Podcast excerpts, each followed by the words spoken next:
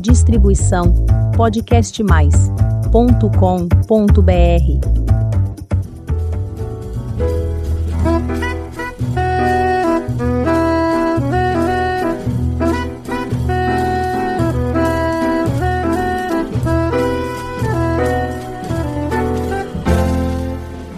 Olá, eu sou Elizabeth Junqueira do canal Avosidade.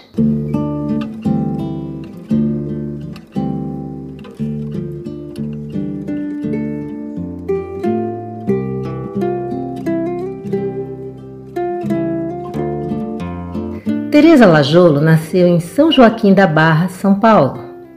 A moça do interior foi estudar na capital. Trouxe na bagagem muitos ensinamentos que lhe serviram por toda uma vida.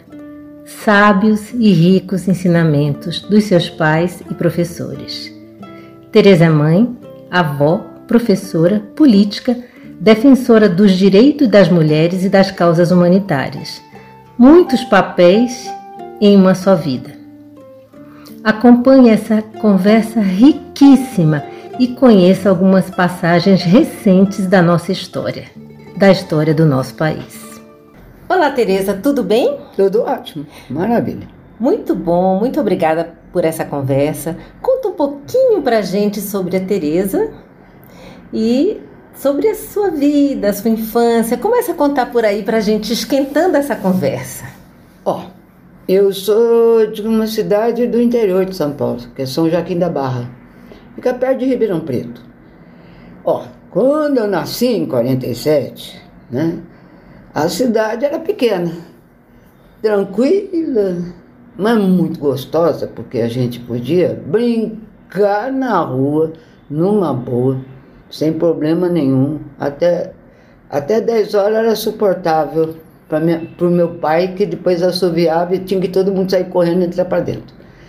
Mas era uma, uma, uma, cidade tranquila, tinha uma, mas tinha uma vida muito, muito interessante, que era assim, dois cinemas. A gente tinha dois cinemas naquela época. Dois cinemas. Tinha também a igreja católica, era muito animada. Tinha duas festas por ano, das festas de largo que a gente chama. E era uma, era uma movimentação muito grande da cidade. No sábado e domingo, a, a praça, a praça da cidade ficava movimentadíssima. O pessoal ia tudo para a praça e tinha o que eles chamavam de footing. Então tinha um footing que era no meio da rua. Era no meio da rua.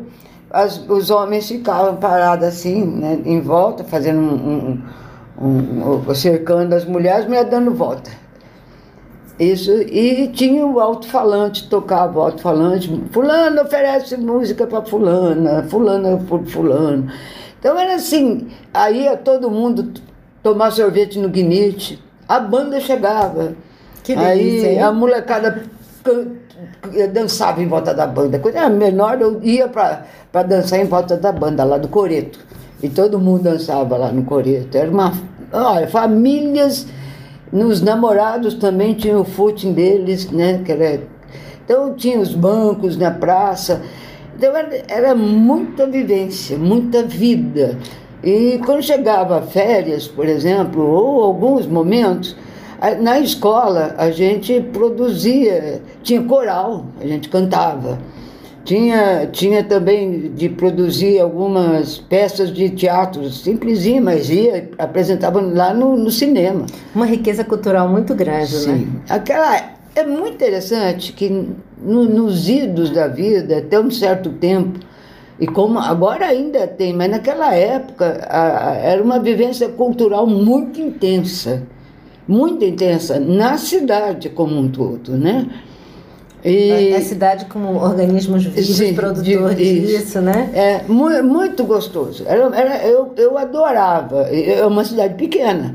E eu adorava morar lá. Achava? E ah, outra coisa, tinha estrada de ferro. Entendeu? Quando, quando eu era pequena e meus avós eram ainda vivos, eles moravam em Guaranésia. Minas Gerais, né? E aí nós íamos passar as férias, de, de, era dezembro, janeiro, fevereiro, voltava para março, que começava as aulas, né? Então nós íamos para lá, a gente saía quatro e meia da manhã de, de trem, a minha mãe fazia a matula, que a matula que era comida que Sim. levava. E era o trem de. Né, lá, assim, não põe a cabeça pra fora que lá vem a fagulha, que era o, o pegava fogo lá no. No, no trilho, no, né? Não, não, no trilho não, que era, era, a máquina era movida a, a lenha. Ah, a lenha pegava fogo sim. e fazia o trem andar. andar. E aí vinha fagulha, e podia que cair, vinha fagulha, que era um negocinho da coisa, pegava na roupa assim e abria um buraco, queimava, né? E, e podia ter. É, podia pegar no olho. Então nós íamos para lá e, e, isso era uma vida assim que a gente adorava, adorava, adorava, porque vamos embora, nós vamos para lá. Era interessante porque a, a, minha, nós ficávamos na casa do meu avô, lá em Guaranese, e minhas primas falam que a, a alegria de saber que estava chegando é, o tempo da gente ir para lá. Porque lá também era uma cidade pequena, agora Nésia não é grande, mas era uma cidade também com uma vivência cultural muito grande. Chegava nas férias, meu irmão era cantor, cantava de, né, em, chegou a cantar em orquestra, né? Minha irmã também, só que não, ele tocava violão, ah, sanfona. E as minhas primas tocavam também instrumentos, e nós, eles com o povo todo lá da, da, de Guaranésia, eles faziam também um festival de música, de poesia, não sei o que, lá no, no, no cinema da cidade. Então, a, a, nossa chegada queria dizer que nós todos estaríamos juntos fazendo essa, essa, essa vida. Essa entendeu? festa toda. Essa festa toda. E como essa moça, Tereza, é tão ambientada nesse Brasil tão bonito, né? Que era um Brasil muito bonito resolveu vir estudar na cidade grande? Mulher, de São Joaquim da Barra, eu fui parar em Ribeirão Preto. Meus pais foram para Ribeirão, eu fui. Eu fiz em Ribeirão, eu terminei o, naquela época o ginásio, fiz o colegial. E a minha mãe, é, assim, tendo uma posição muito clara, que os filhos todos teriam que estudar. Todos. O meu pai era da, do jeito que a família pensava naquela época também, que tinha, né? Sim. Que a, principalmente a filha tinha que fazer no máximo normal, né? Então, ser professora de primeira a quarta série, para poder ficar em casa, principalmente ficar em casa, para ajudar os pais e, se possível, ficar com os pais até o fim da vida. Tem uma prima que sofreu por causa disso, que teve que ficar até o fim da vida aguentando os pais. Certo? Não pôde casar, porque o pai não deixava ela casar. Então, mas a minha mãe, não, não todo mundo tem que estudar. Vai estudar fora? Vai estudar fora. Então, eu fui para Ribeirão e eu fui a última, né? Então, minha mãe, meu pai não queria, minha, minha irmã já, meu irmão tinha vindo, minha irmã já tinha vindo, aí eu vim para trabalhar e estudar. Eu vim parar aqui por causa da minha mãe. A minha mãe não queria saber de que eu ficasse lá e simplesmente parasse na vida, entendeu? Para ela era parar na vida. Então eu vim cair em São Paulo, realmente assim, puf, caí, tá certo? Para estudar e trabalhar. Aí. E essa moça começou a trabalhar e foi parar na Brasilândia como é que esse pulo? Ou eu pulamos demais a história? a história está tá, tá bem pulada. Mas é o seguinte, eu fiz, eu vim para cá e, e pus na cabeça que eu ia fazer geografia. Então eu entrei, entrei, vim, prestei o vestibular, já entrei na USP. Na USP fiz geografia e aí eu tinha que, quer dizer, trabalhar, já tinha trabalhado em outras coisas, até em banco eu cheguei a trabalhar, entendeu? Mas daí eu, me falaram, olha, tem aula numa, numa. Bom, nessa história toda eu tenho que contar que eu morei no CRUSP, Conjunto Residencial da Universidade de São Paulo. Que em dezembro de 1968 nós fomos colocados para fora. Sim, é muito tá. importante que, que as pessoas saibam disso, porque é. não podemos esquecer, né? Não, não. não a história é tem que, que ser É que contada. em 1968, em dezembro, foi feito o ato institucional número 5. Sim. E, e o ato institucional número 5, ele endureceu a ditadura militar. E, e nessa de endurecer, nós não tínhamos nada com isso. Em tese, não, porque nós, tá, eles achavam que nós, porque morávamos no Cruz, era tudo agitador, tudo isso mas nós não tínhamos nada com isso. Nós estávamos lá, era uma vivência, a gente era, convivia. Éramos, entendeu? Eram, eram muitos estudantes. A gente tinha uma convivência, uma vivência. E era uma convivência também política e cultural. Nós chegamos a ter coral no CRUSP, formado por nós mesmos. Então, quer dizer, a gente tinha o pessoal do teatro também. E eram, éramos nós que estávamos lá, entendeu? Mas eles resolveram, e aí um dia, logo depois do AI-5, nós, eu não esqueço, o reitor da universidade chamou, queria uma conversa com os estudantes. Aí nós tivemos uma conversa com ele e falou, olha, eu devo dizer a vocês que um de nós vai primeiro. Eu posso cair e vocês também. Quem caiu primeiro fomos nós. Aí um dia disseram para nós assim, o boato foi muito forte, de que nós íamos ser posto para fora pelo exército. E, e aí até chegou assim a indicação que era num determinado dia. E eu não esqueço nunca, e até hoje eu ouço barulho ainda, e parece que eu estou vendo os tanques de guerra. Ah, tanque de guerra. Uma residência universitária. Residência universitária, cheio de, de universitários. Tanque de guerra. E vem, aquele barulhão. E aí até tinha, encontrei um amigo, assim, porque nós, eu estava no meu prédio, que era só mulher, mas naquele dia estava tão zuretada a situação que tinha um rapaz sentado assim no, no, no, no, num espaço vazio que tinha lá. Ele falava assim para mim, eles erraram o caminho, né, para ir para Campinas, né? Não erraram o caminho? Aí eu falei, não, não erraram o caminho, não, eu estou tá, aqui mesmo. Eles pararam com cada, cada prédio, para cada prédio, tinha um tanque de guerra. Voltado para. Mas, mas, gente, que que é isso? Para jovens completamente desarmados. É, é... Mas daí, tá, aí veio cavalaria, aí veio. Ó, Veio um, monte de gente lá, entendeu? Um, cavalaria, mas tinha de tudo. E os caras, eles corriam armados e, e deitavam assim no chão e ficavam apontando a, a metralhadora para o prédio, além do tanque de guerra. nós olhando e falamos, mas o que nós fizemos? Né? O que, que nós fizemos? Aí nós, nós ficamos sabendo, que deu para conversar com um deles lá, eles falaram que eles ficaram 15 dias hum. trancados no, lá, com, com eles lá no, no, na sede do exército lá, trancados lá em, em Quitaúna. E esses 15 dias disseram para eles que eles iam enfrentar um pessoal que tinha bateria antiaérea. Onde? Como? Como? Imaginação era um pouco fértil, hein? Bateria antiaérea. Aí ele pegou e falou assim: É, eu tô vendo que eu fui enganado.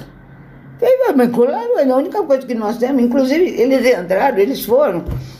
Eles foram de quarto em quarto, de apartamento em apartamento, porque apartamento era uma, um quarto, uma sala e um meio cozinha, lá, um lugarzinho lá e o um banheiro. Eles foram, a polícia te, a, abriram tudo, mexeram em tudo, com a gente dentro, nós olhando.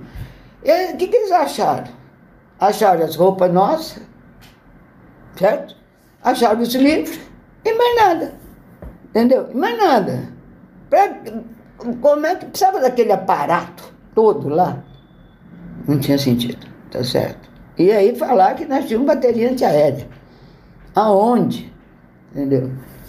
E quando eles, eles acharam lá os livros lá de, de engenharia, e, e, coisa hidráulica, mas não sei o que, eles falaram que era um livro subversivo.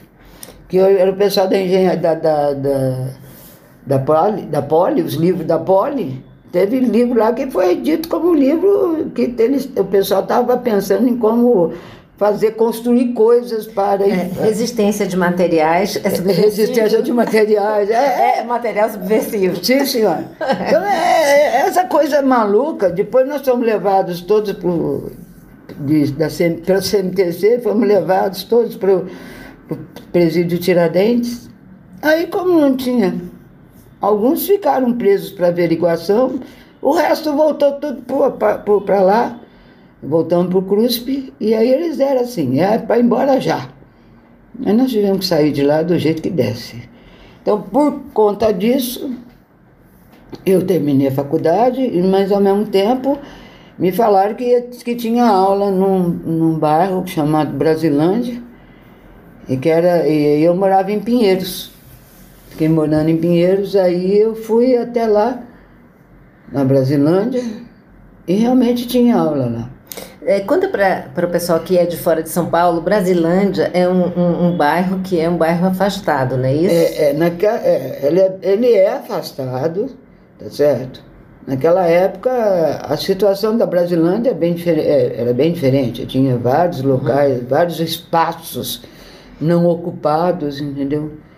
Então, você tinha muita rua sem luz, e, e o acesso, por exemplo, uma da, da, das chama. Uh, tinha uma rua lá que ela, ela, você passava por ela, não tinha uma luz, e às vezes eu se deparar, tinha que, eu tinha que ir com uma luz alta, eu, nós pegávamos é, lotação de, de táxi, o táxi punha luz alta porque podia cruzar com um cavalo ou com um boi, porque tinha ainda tinha umas pequenas propriedades ao longo, né? É. A estrada do sabão também era, era, era barro, né? Tem a estrada de sabão até hoje. Ela está assaltada, mas continua na estrada de sabão. Continua. Né? É. E foi aí que você começou a sua. Aí, aí em ah. 69, eu fui para lá. Para lecionar. Para lecionar. Eu lecionava à noite. E, e eu também quis. Eu resolvi ficar lá porque tinha uma, uma senhora com a filha que davam aulas lá e que moravam também em Pinheiros. Então eu ia de ônibus, tá certo? E quando eu chegava, quando chegava na hora de voltar, eu voltava de, de carro com eles, que o namorado da filha dela ia buscar. Então nós voltávamos tudo para ir para Pinheiros, entendeu? Aí eu fiquei numa escola, depois mudei para outra escola lá na Brasilândia. Aonde eu fiz uma amizade que até hoje, faz 52 anos que eu sou, tenho uma grande amiga daquela, daquela época ainda, né? E aí é, eu estava lá, Aí nesse caso tem que, eu tenho que casar, casei e tal, não sei o quê. Aí o meu ex-marido, que eu sou divorciada, ele falou assim para mim, não, eu estou dirigindo, eu tenho carro e você andando de ônibus.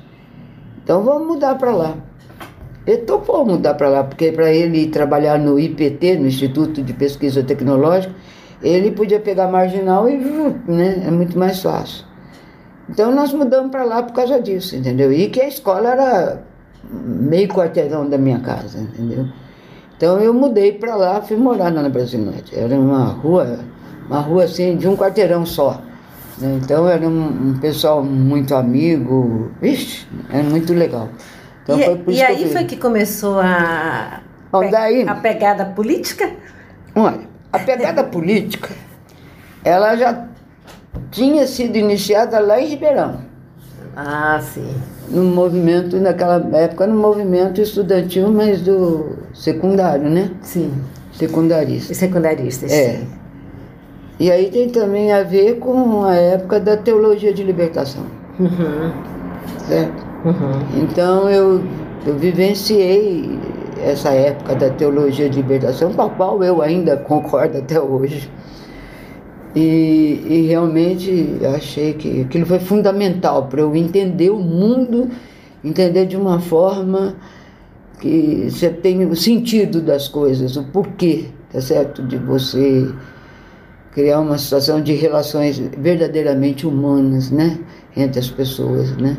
Seja que, que, que for, a pessoa como preto, branco, amarelo, tá certo? Homem, mulher e essa relação é, é, muito interessante porque naquela época, lá em Ribeirão, foi o padre Charbonneau lá.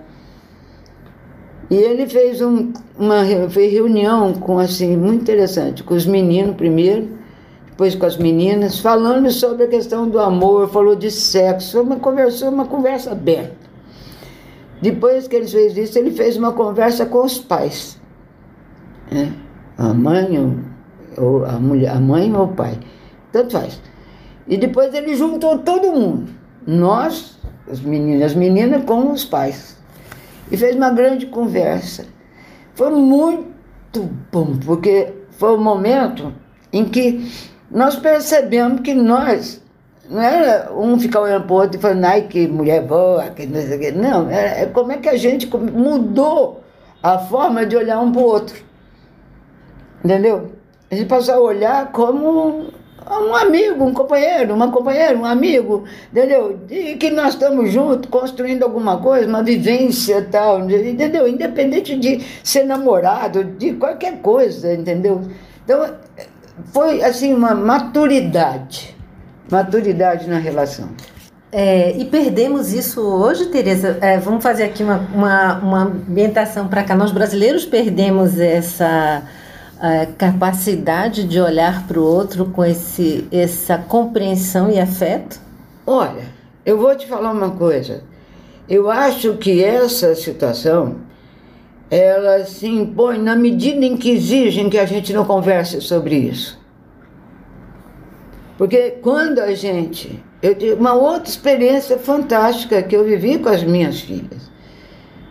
Quando a Irondina foi a prefeita aqui em São Paulo, ela fez um trabalho, uma das coisas na, na educação foi uma, uma ONG que trabalhou a questão da, da, da sexualidade com os jovens das, das, escolas.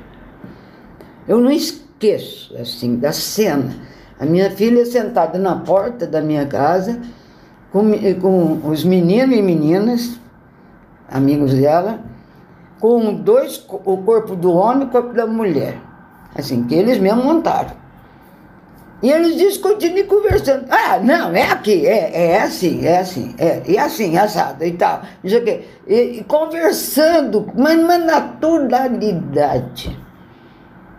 Uma naturalidade tranquila, sem, sem nenhum deturpar a conversa ou a consideração. Sozinhos, ali porque eles tinham que fazer uma apresentação na escola. Eu, eu fiquei olhando e fiquei lembrando também de quando o padre Chabornô esteve lá e, e a relação, principalmente meu pai não foi, mas minha mãe foi, como foi importante, que eu já conversava muito com a minha mãe. Importante para conversa com a minha mãe e outras amigas que não tinham conversa com os pais passaram a ter uma conversa tranquila tá certo? De respeito, de consideração e de compreensão dos problemas. Então, eu acho que quando a gente abre o espaço para que haja conversa tranquila respeitosa entre a gente, de, em vez de que, não, imagina, como por exemplo, hoje em dia eu fico, mesmo ontem eu perdi um amigo e fui lá e eu fiquei conversando sobre a questão da morte. Tem gente que tem desespero, não, não fale morte, não fale morte. Eu acho que é, é uma imbecilidade, porque é uma coisa, de qualquer jeito nós vamos. Sim. Então, por que, que nós não tratamos disso? Por que, que a gente conversa sobre isso? E aí eu citava para eles, eu tive uma amiga que um dia, ela no hospital, ela chamou a família, ela chamou todo mundo estava lá, eu não estava, mas me contaram. E falou, aqui, ó, vocês sabem o que é a morte? O pessoal levou um susto, falou, uma, a morte é uma vontade doida de dormir que vocês não aguentam. Faz quatro dias que eu não durmo. Não é isso? É. Então, agora eu resolvi que eu vou dormir. Eu vou dormir. Ouviram bem? Eu vou dormir. Fechou o olho. Então, um pouco ela abriu e falou, peraí. Eu pedi como é que deve ser a roupa que eu vou pôr, como é que, que, que, que flor que deve pôr no caixão. Já pedi as músicas para tocar no, no, velório. Olha lá, hein? Ele tem que cantar, não tem essa história de ficar chorando porque eu fui embora, não. Vocês viram bem? Tudo certo? Tava lá o marido, os filhos, todo mundo lá, e os pais, tá, e mais os amigos. Vocês vão tudo. Tá certo? Tá acertado? Ó, tchau para vocês, até qualquer dia, qualquer hora, em algum lugar qualquer, tá? Tchau, tchau, bye, bye. E fez plim, plim. Aí a Belzão assim, parece novela da Globo, tchau. Duas horas depois ela estava morta. E assim. Eu falei, eu falei, eu falei, a partir disso, você não imagina como para mim passou a ser assim uma coisa tranquila. Porque meu pai, um dia que eu vi meu pai, ele estava no hospital. Eu vi que ele estava relutando em querer dormir. Peixe, Maria. Aí cheguei perto dele e falei, pai, dorme, pode dormir. Fica, fica preocupado com a velha, não. A gente vai tomar cuidado dela, sim. Vamos tomar cuidado dela. Ela não. Você pode sossegadinho dormir que a gente vai cuidar da velha. Aí ele olhou para mim, deu uma risadinha, eu peguei na mão dele e tal, fui embora. Três, dois dias depois ele estava morto. Ele não queria dormir, porque estava preocupado com a minha mãe. Eu falei, não, é para dormir. Você tem que dormir, você tem que descansar. Dorme para descansar. Eu não falei em morte. Ele dorme para descansar. Então a morte é um descanso. Que nós não sabemos. É. Que, o que, como é que vai ser? Como é que vai ser, né? Quando vai ser? É, então tudo tem que ser conversado. Isso, essa é para mim, para mim essa é a coisa mais importante da vida é você tratar tudo preto no branco. Mas assim, não preto no branco, preto no branco, não. É, é, é inclusive, o espaço para que as pessoas digam, sem receio nenhum, de se tirarem sarro, de qualquer coisa, que aliás a gente não deve fazer isso, mas a gente tira, né? Mas a gente não deve fazer isso, tá? mas a gente conversar e nem ficar bravo pela expressão que a pessoa usa, pelo que ela fala, o que ela pensa, o que ela sente. Eu muitas vezes eu errava e erro ainda. Ah, mas não é assim não. Entendeu? Mas não é assim, tem que saber falar, conversar, mas abra esse espaço. E, e os espaços, quando são abertos, as pessoas. Eu me lembro de uma vizinha lá, ela, ela o, o, o, o muro entre minha casa e a casa dela era um muro das lamentações, mas ela falava do marido. Mas isso foi, foi, foi, foi, foi, foi, até que ela um dia ela, ela começou a ser ela e conseguiu enfrentar o marido. E aí ela enfrentou e eles acabaram se separando e tudo. Mas ele batia nela, batia nos filhos. Era um desespero. Que que é isso, gente? A troco do que isso? Ainda bem que não foi louco e como os, os agora estão sendo loucos. De matar. De matar, né? É. E, e, tudo isso formou a vereadora Tereza? Tudo isso. Então, além, um além, de, um além disso, além disso, eu só devo falar que além disso, lá na Brasilândia, nós come, eu comecei a conviver com o povo do bairro. Então eu também convivi muitas coisas importantes, interessantes, principalmente com as mulheres. Né? Que era a mulherada que tinha o clube de mães, e a gente se reunia e eu fui aprender a fazer crochê para ensinar para elas. E aí elas, elas faziam as coisas de crochê para conseguir, inclusive, ganhar um dinheirinho, né? Então, isso, quer dizer, tudo isso, tá? É, quando eu fui para Brasilândia, também a gente conheceu um pessoal que tinha, naquela época, era o MDB e a Arena, né? E lá tinha o MDB. E aí o pessoal, a gente se conheceu e começa, então eu tinha o meu trabalho com as mulheres, a escola, e tinha essa história do MDB. Daí Uh, até na época do MDB lá na região, nós tivemos assim. Era, um, era interessante. A, a, atividade política e atitude que a gente teve, a gente passou a ter uma expressão dentro do MDB também. A ponto do Covas, do Montoro, do, eh, eh, irem lá, entendeu?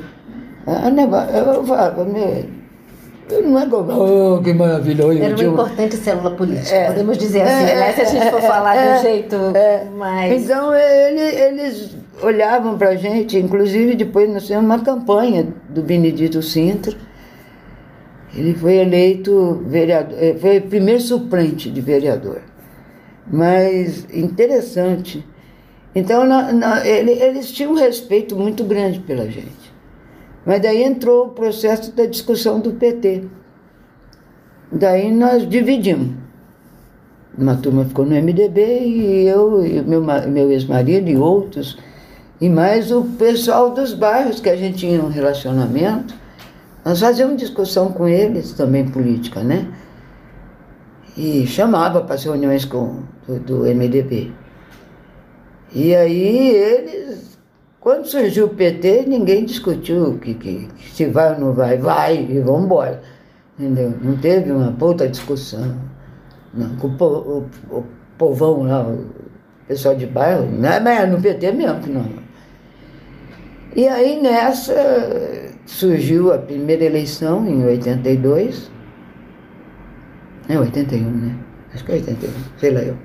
Aí surgiu a primeira eleição e era para vereador. Aí todo mundo, em tese, considerava que o melhor candidato, que não sei o que, era meu ex-marido. Né? Daí quando chamaram, nós chamávamos, porque naquela época a gente chamava todo mundo para sentar lá e discutir. Aí começou a discussão, ah, bota os nomes aí, aí puseram lá, Tereza. Aí fizeram uma avaliação que, por conta, porque eu vivia o bairro, eu ia fazer feira, eu, né, eu dava aula, há muitos anos que eu estava lá, aí nos outros bairros que eu andava também com o trabalho das mulheres. Aí fizeram uma avaliação e resolveram que eu seria, por conta disso, dessa vivência, que o meu ex-marido só tinha a vivência partidária e a vivência do trabalho. Não tinha a vivência do bairro da forma como eu tinha, porque era cotidiana, né? Então eu fui candidata a vereadora. É importante Aí... dizer que se não se conhece, não se pode ser. Até teve um fato engraçado. Eu fui à feira e tinha uma senhora lá que ela vendia carne de porco. Aí eu peguei e assim para ela, falei, você, como é que é? Você tem candidato? Eu vou votar no Lula, que ele é candidato a governador. Você tem candidato a vereador? Eu tenho. E quem é? Ah, aquele nome tá ali, ó, aquela Tereza lá, eu não sei como é que é. Eu estou entendendo, é Lajolo. É. Você conhece essa mulher? Não, nunca vi não, mas diz que é uma mulher porreta. É mesmo? É, aí elogiou, elogiou. Falei, você jura que você não conhece? Não. Falei, então peraí, tirei minha identidade, falei, toma. Falou, o quê? Falei, lê aí. Ela falou, meu Deus do céu, é você, mulher. Eu falei, sou eu. aí ela tinha que chegar lá, ela fazia, ah, hoje vai ter comício, sobe aí. Eu tinha que subir num banquinho, o pessoal, ui, pra quem vai fazer comício, coisa nenhuma. Aí, e, então, eu levei um susto que eu fui eleita. eu fui eleita vereadora. E o que, que você destaca, assim, de mais impactante para você e para a comunidade dessa sua experiência de, na política como vereadora? Olha, primeiro, né, é conhecer um mundo doido, entendeu? Doido varrido. Porque Primeiro que nós chegamos, primeiro que chegar, uma bancada, primeira bancada do PT na Câmara Municipal, era um negócio meio assim, né? Aí, e foi assim, um negócio doido. Três mulheres e dois homens. Todo mundo brigando agora para botar mulher, nós chegando, três mulheres, assim, tum. E uma, ninguém se conhecia, cinco não se conheciam. Era Irondina, eu, Ireide Cardoso, João Carlos Alves e o, e o Cláudio Barroso, os dois ex-metalúrgicos. Ele era da, da Folha de São Paulo, jornalista, Erondina era da assistência social e eu do, do movimento das mulheres. Movimento assim do bairro, né? não feminista, não, era um movimento de mulheres com, com cunho bem feminista mesmo em termos de defesa da mulher. Né? Dos direitos da mulher. É, isso. Uhum. Então, aí o que, que acontece? Nós chegamos lá, os caras levaram um susto. Levaram susto, como é que pode? Como chegou uma bancada boa também do MDB, mas o problema é que era PT com três mulheres, dois homens, cara. Essa tal de democracia. aí, aí até nós, até nós chegamos lá, então conhecer aquele mundo foi um negócio que, que interessante. A hora que você chega, você leva um susto. Como é que eu vou enfrentar isso daqui? Mas com o tempo, entendeu? Nós fomos aprendendo. E uma das coisas que eu aprendi, inclusive porque nós determinamos para nós, por cinco, é que a gente tinha que entender de tudo, tudo, tudo que passasse pela Câmara. Então não tinha um projeto que a gente não soubesse o que, que era o projeto. De fato, exercer o mandato para que vocês tenham sido eleitos. É para a gente Sim. colocar as coisas. É... A ponto de, depois de, de tempo, era, era, um negócio normal falar assim: você não está entendendo esse projeto? Falava para um cara do, do, da imprensa. Vai lá na bancada do PT, vai lá com a fulana, vai lá com a que ela te explica. Porque a gente estudava. Entendeu? Então a gente distribuía entre nós que tinha que dar parecer, que tinha que saber o que ia ser votado. Então a gente sabia o que ia ser votado e tinha noção das coisas. E a gente assumia a discussão. Então, isso nós tínhamos como princípio para nós. Entendeu? Porque era uma forma da gente tentar se impor. E principalmente se impor como as mulheres. Porque é, você é testada em todo momento, você está sendo testada qual é a sua, em termos de todo tipo de comportamento, entendeu? Você é testado. Então você precisa ter, tá certo? Você tem que se impor de uma dada forma. E a gente se impôs assim. Agora, cada uma tinha um jeito de agir dentro da Câmara. Eu me dava bem com todo mundo.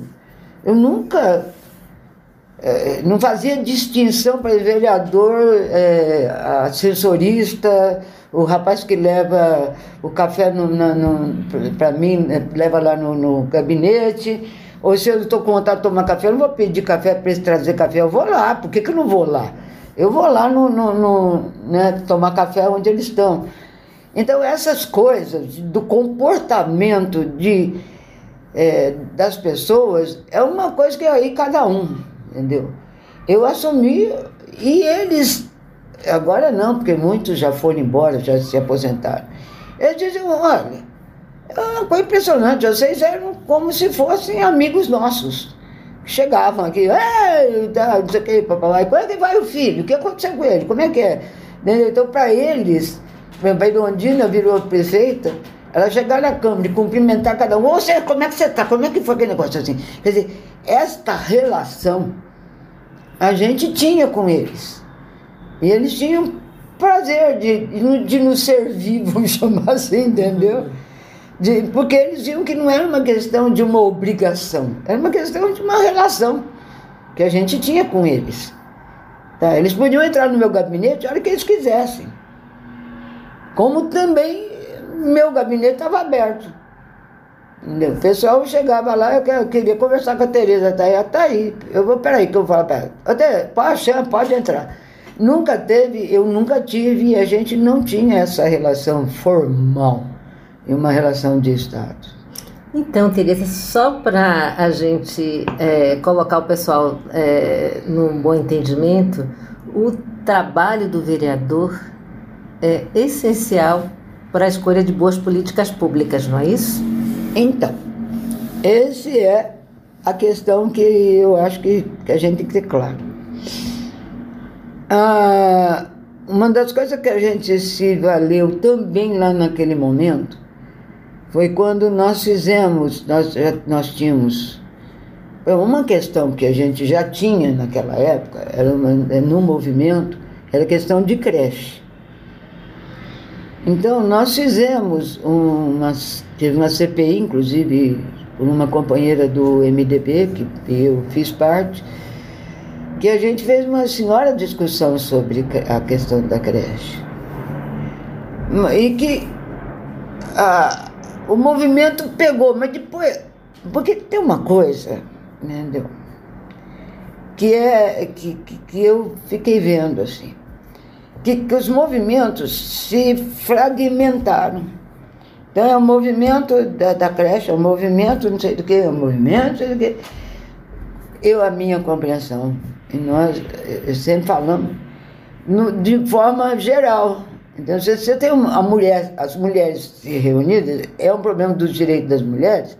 Então, o direito da mulher não é em todos os aspectos.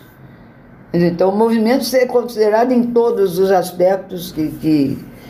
Então, nós, nós realmente começamos a entender, naquela época para nós, a importância. Por, por exemplo, nós definimos naquela época e que a, a as fábricas, os lugares de trabalho, entendeu? Tinham que ter é, creche, um lugar para a mãe levar a criança para lá, para trabalhar e ao mesmo tempo amamentar. Por exemplo, na, na Câmara, nós abrimos uma, uma, uma berçário.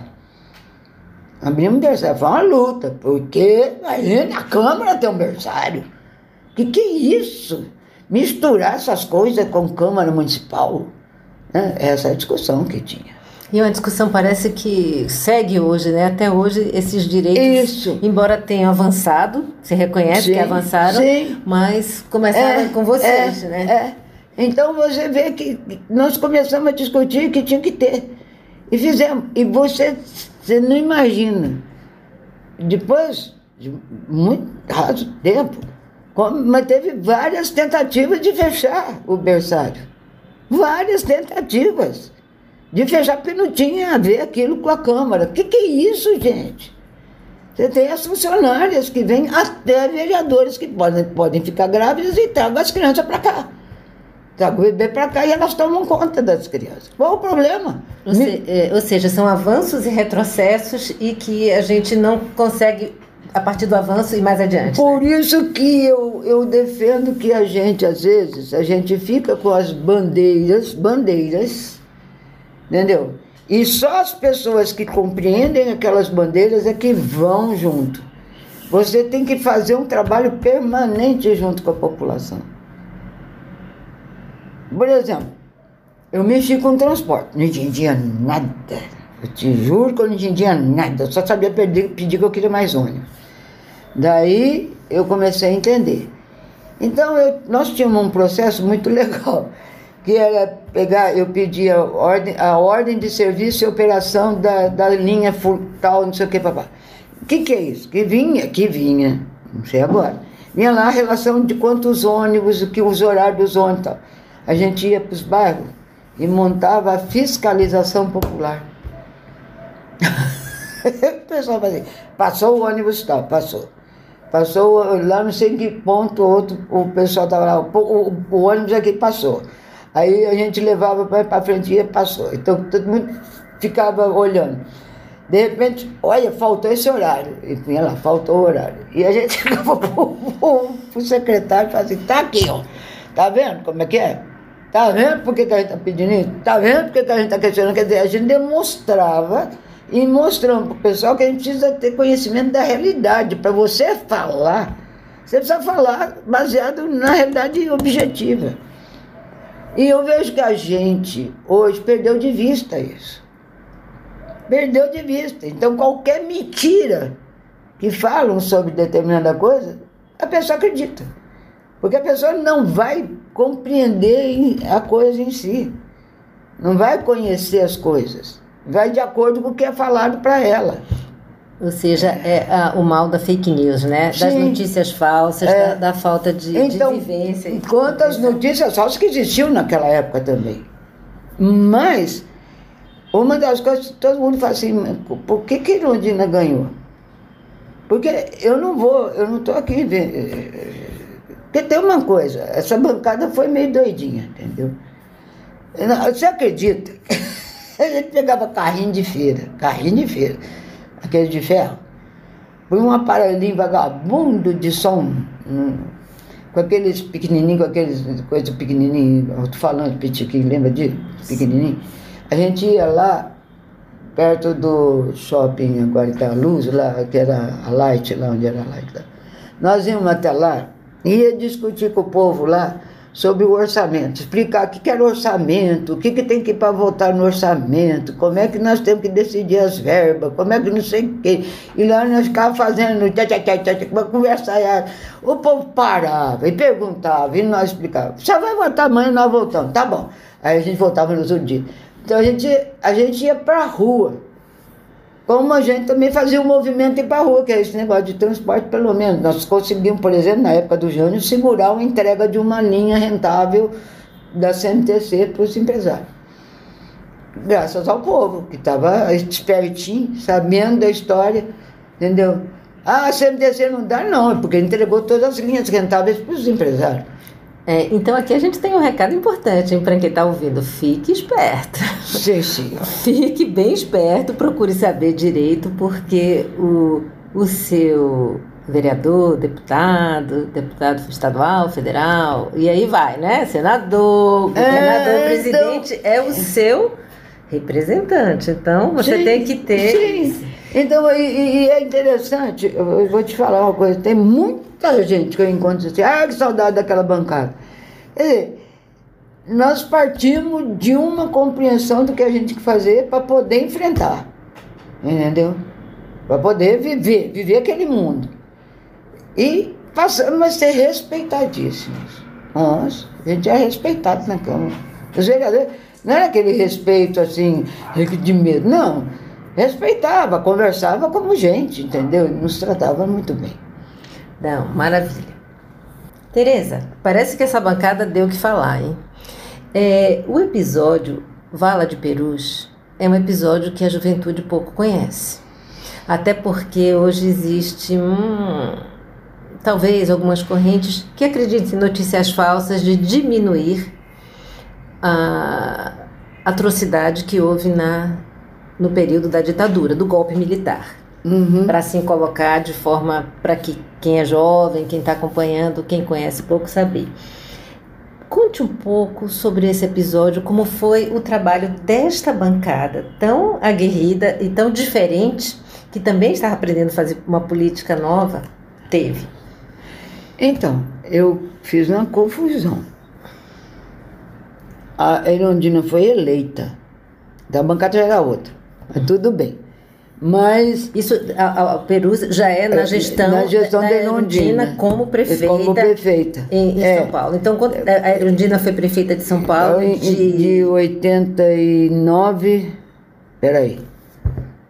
88, agora eu preciso fazer as contas. Tá, tudo bem. No tá. período da, ele, do, da, governo, do, do governo da Erundina. Tá, no conta. segundo ano dela, foi.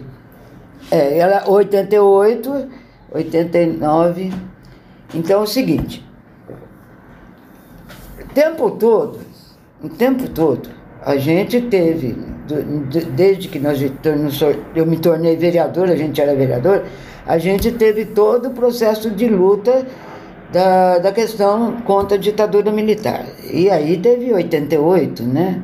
Em 88, quando você tem, 1988, quando você tem as diretas, tal, blá, então, a Irondina foi eleita prefeita e acontece que havia, eu não sabia, ninguém sabia, que havia uma conversa de que tinha alguma coisa acontecido lá no, no cemitério de Perus. Perus, para quem não é de é São um Paulo, bairro, muito afastado é. do centro da capital, ainda hoje. Ah, é, e quem, quem não sabe pensa que é outro, outra cidade. Outra cidade, Mas não. faz, pertence a ao São município Paulo. de São Paulo, um bairro é, bastante afastado. Afastado. Fica perto ali do daquele anel viário, do... aquele grande anel lá que existe. Então, do veja, Rodonel. Rodonel. Aí, o que que acontece? Havia uma, uma, uma, uma fala por aí sobre a questão de que tinha alguma coisa lá na, estranha, lá na, no cemitério de Perus. E quem estava interessado em saber a respeito disso e tal, foi o Caco Barcelos. a partir desse interesse dele, dele conversar com, com que foi o administrador lá, do cemitério e tal. Bom, desse, desse interesse, dessa situação, foi, ele, ele soube que tinha realmente um lugar lá, ah, sabia, ficou sabendo que tinha um lugar lá no cemitério onde tinha praticamente certeza de que tinha coisa, é, sacos sacos com, é, com ossos lá, entendeu? com ossadas. Quando ficou sabendo disso e a prefeitura ficou sabendo disso também, o pessoal resolveu, a Irondina resolveu, não, vamos abrir, vamos ver o que, que é isso, tornar público o que, que é. E aí eles abriram o buraco, e tinha mil e tantas sacos com ossadas. Não identificados? Não, não, não sabia. Ninguém sabia quem era, ninguém sabia nada. Nada, nada, nada, nada. Aí era saco cheio de ossos. Daí, nesse momento, nós lá na Câmara decidimos, os vereadores, a montar uma comissão de inquérito. E fizemos a, comissão da Vale de Perus que foi considerada pelas pessoas, da forma como ela aconteceu, foi considerada como a primeira comissão da verdade que existiu, entendeu? Porque nós conseguimos ouvir mais de 80 pessoas. E além de ouvir, a gente abriu um monte de situações em que, por exemplo, até o, o, os, é, toda aquela, todos os documentos do DOPS, tudo aquelas coisas foram, foram tornadas públicas, né? A gente pôde mexer em muita coisa. É, é, era uma loucura, porque você tinha documentos, e aí nós tínhamos que também mexer em documentos do Instituto Médico Legal, porque nós acabamos montando a história ah, de uma coisa que, de um momento da, que foi 68. 68, ato institucional, número 5. Mas eu descobri depois por que, que a Peru se tornou centro de depósito tá, do, dos indivíduos que eram mortos na, na, no, no DOI-CODE. DOI-CODE que era um setor da, da, do Exército aqui em São Paulo, que era um departamento onde eles faziam a prisão, prisionar, os presos políticos. E lá, a, com a tortura, a maior parte, ou se não quase todos, foram mortos. E eles fizeram um acordo com o Instituto Médico Legal. E lá, o, o dois, dois, é, dois, dois que, que estudavam, que faziam os, os, relatórios lá de quem chegava, os corpos chegavam, eles fizeram um acordo com eles de que eles iam inventar mentira. E me fizeram uns relatórios mentirosos. Entendeu? Dizendo que eles tinham sido atropelados, que eles tinham sido que tal, mas as fotografias depois você olhava e via que não tinha atropelamento nenhum. Realmente foram torturados. E aí, uh, e o lugar de levar para enterrar era levar para enterrar em Perus, numa condição que chamada de indigente, tá? E, e, até, inclusive, quando Maluf inaugura o cemitério, ele transforma o cemitério num cemitério de indigente. E é interessante porque quem reivindicava o cemitério de Perus era o povo da, de Perus. Porque eles levavam os mortos para Caieiras e Caieiras já estava cheio. Então precisava ter um cemitério ali. E aí ele pôs como cemitério de indigente. Olha, mas como é que pode ser de indigente se na nossa compreensão, naquela época, era indigente, era pessoa que não tem condições de enterrar, tá certo? Mas depois nós percebemos que indigente para eles era qualquer pessoa que eles, eles consideravam indigente. Que eles não quisessem que fossem identificados. Sim. Então, então aí o que que acontece? Eles foram levados para lá, como também podiam ter sido naquela época tinha o pessoal lá da Zona Sul, que os soldados, os militares lá que matavam, os, e eles levavam para lá também. Então, quer dizer, era um cemitério onde eles, eles levavam e enterravam todos aqueles que tinham problema com a polícia, tá certo? E eram tratados é. como indigentes, eram tá. pessoas não identificadas. Então, não identificadas. Cujas as famílias não reclamavam os corpos, para a gente falar de um jeito assim mais, é. mais fácil de entender. Mas daí, o que, que acontece? O pessoal, os familiares, acompanhavam tudo. Tudo. Eles iam atrás do, dos filhos, que tinham desaparecido, e eles iam para tudo quanto é lado. Então eles descobriram que estavam sendo levados para Perus. Em vez de ir para Vila Formosa, ia para Perus. Eles diziam que estavam levando para Perus porque era mais perto do IML.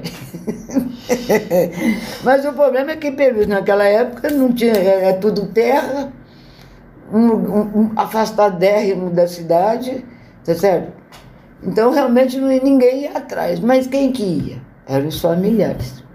E eles iam a pé, e os, às vezes eles eram seguidos pela polícia, entendeu? E eles começaram a verificar que era verdade, foi fruto disso tudo. Então nós tornamos público, entendeu? Esta realidade. E só que ninguém sabia quem é que estava lá. Essas ossadas, como é que é? Precisa identificar essas ossadas. E só desses últimos anos que a gente conseguiu ter um trabalho mais efetivo. Há quantos anos?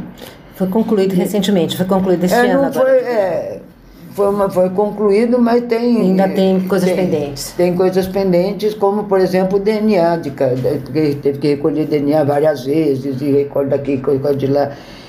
Mas e tem um problema que se chegou a montar um, um lugar e a pretensão era de que a Unifesp, a Universidade Federal do Estado de São Paulo, fizesse um curso de antropologia forense.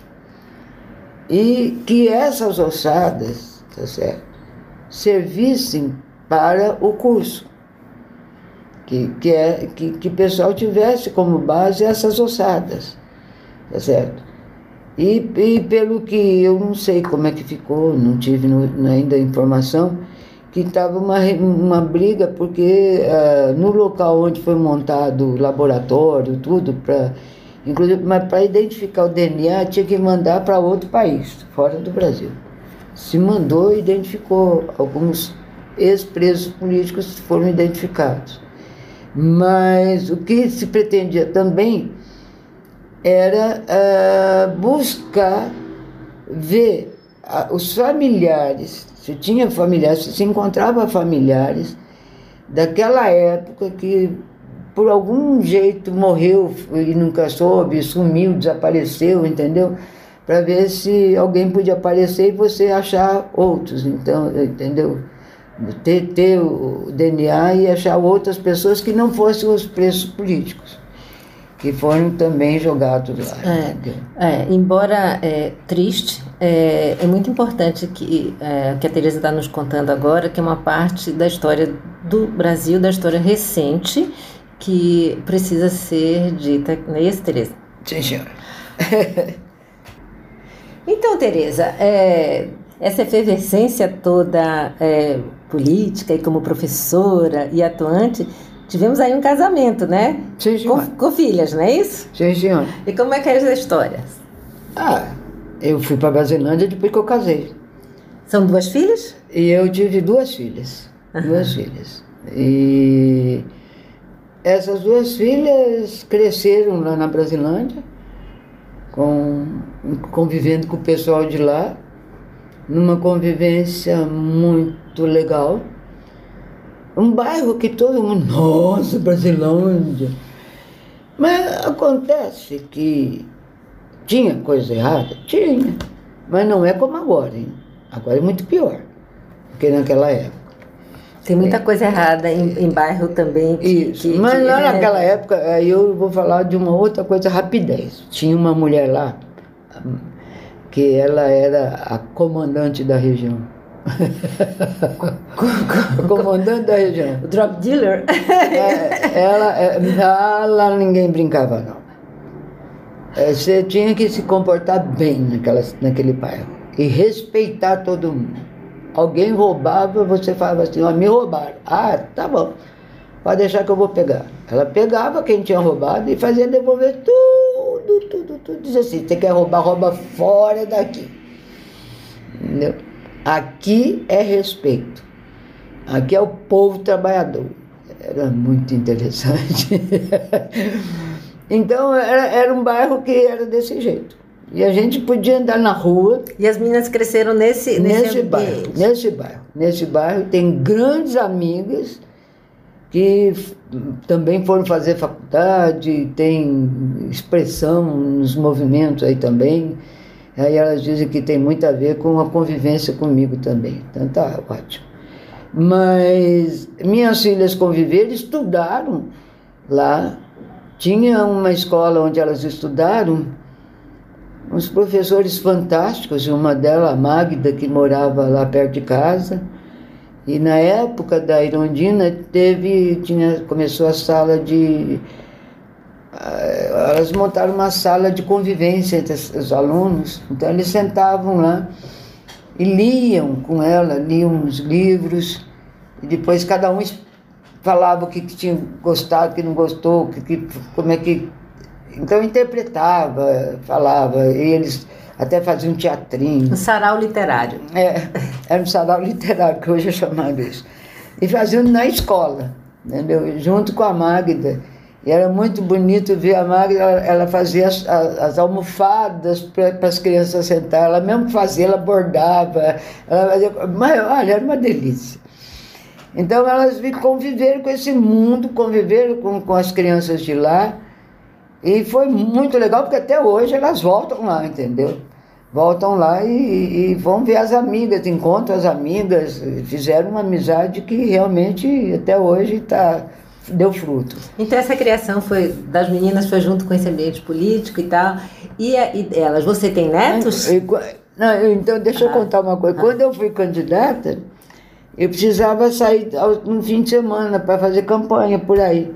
Então as mulheradas discutiam lá para casa de quem elas iam. então no sábado eles levavam, eu tinha que levar para casa de uma e elas ficavam até domingo. Então era muito, muito interessante. Ah. Elas cuidavam das meninas para mim. Ah, então, que, que, delícia. Quer dizer que essa comunidade ajudou você a cuidar. Sim. Ajudou. Ajudou. ajudou. A, a essa, cuidar das meninas. É, tá? Essa minha amiga que eu tenho há 52 anos, eu ia, eu queria sair, viajar, eu e meu marido, as, as meninas iam para casa dela. E ficava lá o tempo que eu viajava.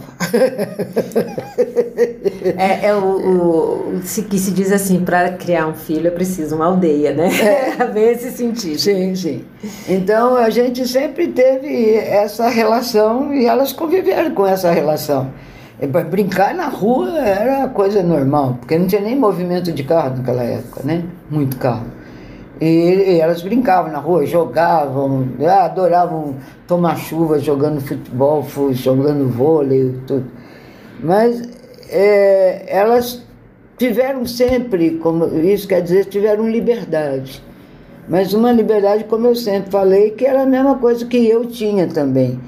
Que era liberdade, mas uma liberdade que era possível você conversar, você estar junto, papeando e tal, entendeu? Então, a época de vereadora foi difícil porque eu, eu era muito solicitada, né? Por exemplo, como eu mexia com a questão de transporte, tinha greve de ônibus, meu Deus do céu. Três horas da manhã estava eu já na rua para ir para pegar a greve do. Tá lá na porta da, da garagem para saber por que da greve, como e. Bom. Então, era uma vida, mas elas compreenderam, sentiram, mas compreenderam, que a mãe tinha solicitação e aí tinha que ir, né? Mas eu tinha, como eu te falei, tinha, tinha gente que estava sempre lá junto, cuidando, tá certo? A Maria, Maria ficou anos comigo também. A Maria, ela chegava cedo e saía tarde. Todo mundo lá falava, ah, que pouca vergonha. A empregada sai 8 horas da noite. Mas a Maria queria sair a hora que eu tivesse condições de sair de volta e ela saber que eu ia voltar ou qualquer coisa, aí ela ia para casa dela. Então, quer dizer, eu sempre tive pessoas assim comigo, entendeu? Então, isso me deixou muito tranquila. E as meninas souberam entender e conviver com essa realidade, né? E dar valor a essa realidade, porque elas viam que tinha frutos, né? Era uma coisa que dava você. Hoje, elas não desejam que eu volte para a política. Não desejam. Não, mãe, pelo amor de Deus, nesse mundo doido, está pior do que naquela época. Eu eu nem sei se eu também voltaria? Não sei. Mas elas, elas foram meninas que souberam entender, tivemos senões, e isso todo mundo tem, mas soubemos sempre na base da conversa. Quando, quando a gente via que era possível ter a conversa, a gente conversava e resolver e a gente se respeitar. E uma das coisas que eu hoje digo com grande alegria, eu tenho duas filhas que assumiram a condição de mulheres. É, uma, ela é até jornalista, ela casou. E ela teve, ela teve problema de endometriose e aí a decisão dela e do, do, do companheiro foi de adotar. Eu tenho dois netos adotados. E, e sempre, e ela, esse tempo que ela morou em Nova York, é, por causa do marido que está trabalhando lá, ela ficou assim, a dona de casa, cuidando dos filhos, tudo. Olha, é impressionante como ela dá conta do mundo louco. Aí todo mundo fala assim, ela dá conta e você se espanta. E o que, que você aprontou? e o que, que você aprontou? Você foi. Então, e a, e a outra resolveu ir embora para Londres para aprender, aprender a falar inglês com o povo. Se afastou do emprego e, e foi para lá. E está lá. Enfrentando aquele mundo doido lá, que aprendeu a falar inglês, lá com o povo. Aí prestou um concurso no, numa pós-graduação numa faculdade, conseguiu bolsa lá e fez um curso de pós-graduação em matemática. e hoje é professora de matemática lá. Aí o pessoal falou, eu só podia ser filha da Tereza. Eu falei, ah, mas não é, tem tanta gente que hoje está fazendo isso. Mas o pessoal, quer dizer, minhas filhas, para quem. Aí é uma questão minha, né? Quando eu conto, eu falo, mas só podia ser sua filha mesmo. Porque você, como a tua mãe permitiu, como a minha mãe me permitiu, e falou, vai. Eu vim, minha irmã, meu irmão, eu vim para cá e, e, e, e vivi a vida daqui, entendeu? Da forma como eu vivi, fazendo essas coisas loucas. E na família, quando eu virei vereadora, foi um espanto geral. Que isso? Entendeu? Quer dizer, você imagina, né? De repente, eu me divorciei. Aí também outro espanto na família, entendeu? Que isso? Quer dizer, é, é, mas isso tudo eu fiz com uma naturalidade. Inclusive, eu tenho uma relação com meu ex-companheiro, com a mulher dele, com tudo, sem problema falou que ia, que ia, que tinha. Vai, o que eu posso fazer? Eu vou segurar um homem para quê? Para quê? Ele quer levar uma outra vida e eu vou levar a minha, do meu jeito. Então, isso daí sempre foi natural, inclusive com as meninas. Então, elas não têm problema nenhum, porque elas se dão bem com o pai, se dão bem com a companheira dele, como se dão bem comigo também. Nós não temos nenhum problema.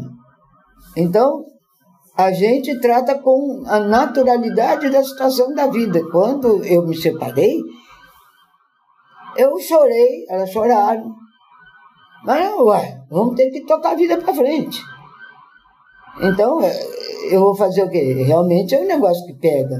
Mas eu não fiquei, ah, que teu pai é isso, teu pai é aquilo. Não, não tem teu pai é isso, teu pai é aquilo. A vida é assim. E quando alguém decide, decidiu, eu não tenho que ficar brigando. E nem implicar com a outra. A outra teve a sorte de dele gostar da outra, então elas que vivam bem, mas também não perturbem aqui.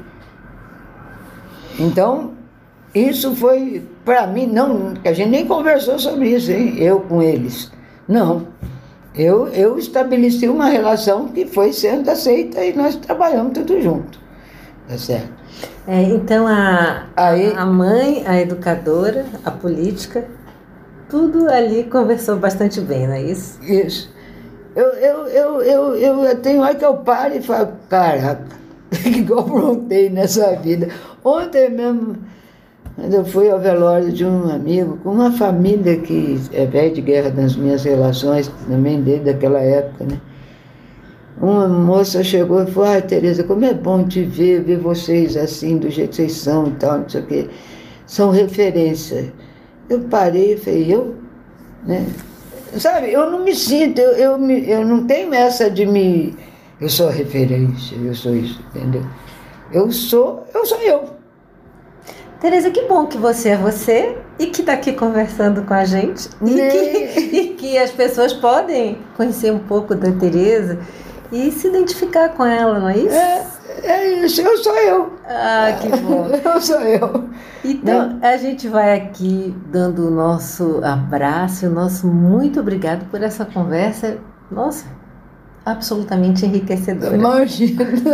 Olha, eu, como eu falei, eu agradeço essa atenção também de vocês, e sua, tá certo comigo?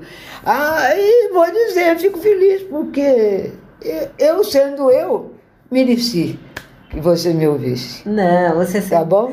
Obrigadão. Ah, muito obrigada, tá. Um abraço, um abraço. E, e, vamos aqui para outras vezes. Sim, senhora. tá bem.